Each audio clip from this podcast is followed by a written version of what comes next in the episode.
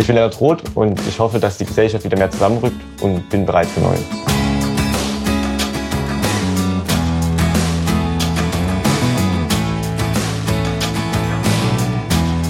Bereit für Neues. Im Advents-Special von Mit Herz und Haltung lernt ihr jeden Tag Menschen kennen, die trotz Corona-Situation und allem drum und dran hier und jetzt im Advent 2021 sagen, jawohl, ich bleibe hoffnungsvoll, ich bin bereit für Neues täglich entweder ein etwas älterer Mensch oder ein ganz junger. Heute beantwortet wieder ein junger Mensch die drei hoffnungsvollen Fragen von Schwester Elisabeth Muche von Statio, der Kontaktstelle Katholische Kirche in Leipzig, nämlich der 16-jährige Lennart aus Niederschöner bei Freiberg. Ich bin 16 Jahre alt und gehe jetzt in die 10. Klasse. Ich engagiere mich für meine Mitschülerinnen und Mitschüler und bin der, im Vorstand des Kinder- und Jugendparlamentes Freiberg aktiv. Und hier kommen sie, Lennarts Antworten auf unsere drei bereit für Neues Fragen. Was gibt's Neues? Also, wie man vielleicht mitgekriegt hat, ist Freiberg aktuell sehr oft in den Medien, leider sehr negativ, weil bei uns in der Stadt treffen sich montags meistens ähm, sehr viele Corona-Gegner, die gegen die aktuellen Maßnahmen demonstrieren.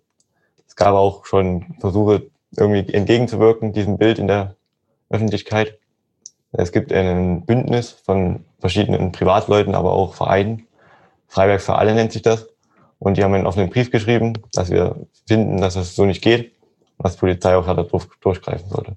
Für mich ist es besonders erschreckend zu sehen, dass meine Freunde auch also teilweise dahin gehen, dass ich die Leute kenne und dass es immer mehr werden. Also ich dachte, es gibt sich irgendwann, aber es werden immer mehr. Also es werden nicht weniger, sondern ja mehr. Worauf bereitest du dich vor? Ja, also zum einen haben wir im Kinder- und Jugendparlament, bereiten uns gerade vor, wenn dann Corona vorbei ist, noch besser zu arbeiten. Deswegen geben wir uns selber gerade in, intern eine neue Struktur. Und zum anderen freue ich mich natürlich auf Weihnachten und mache auch beim Krippenspiel mit. Da bereite ich mich jetzt vor. Und ja, ich gehe jetzt wie gesagt in die 10. Klasse.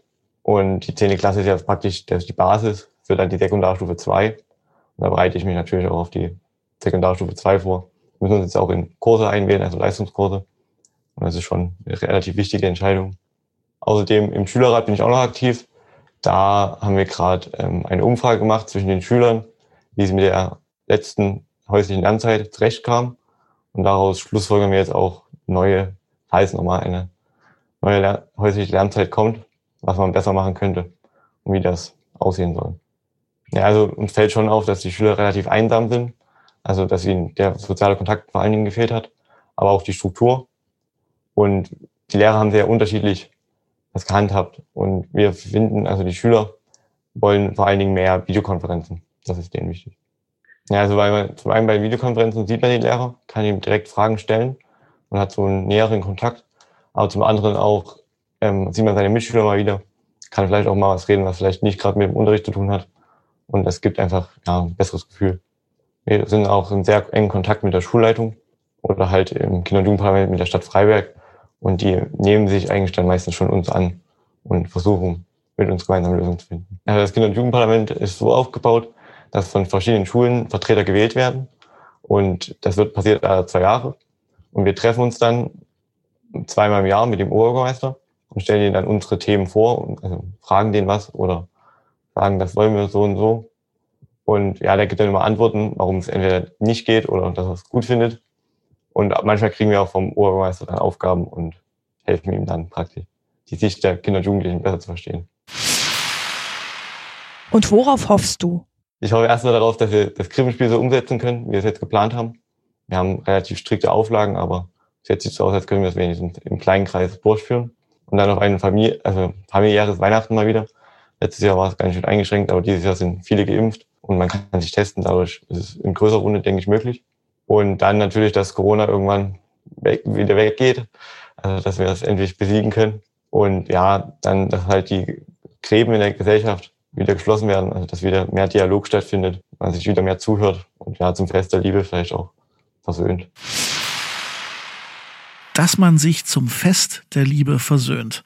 Das ist eine schöne Hoffnung. Vielen Dank dafür. Lennart Roth, 16 Jahre aus Niederschöner. Morgen ist Heiligabend und das bedeutet für uns großes Finale im Advents-Special bereit für Neues. Freut euch auf eine spannende und unterhaltsame Finalfolge.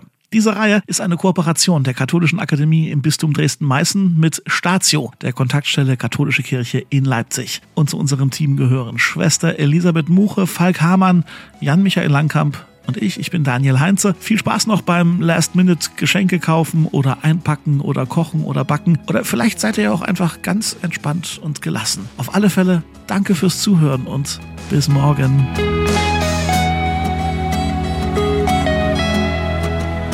Musik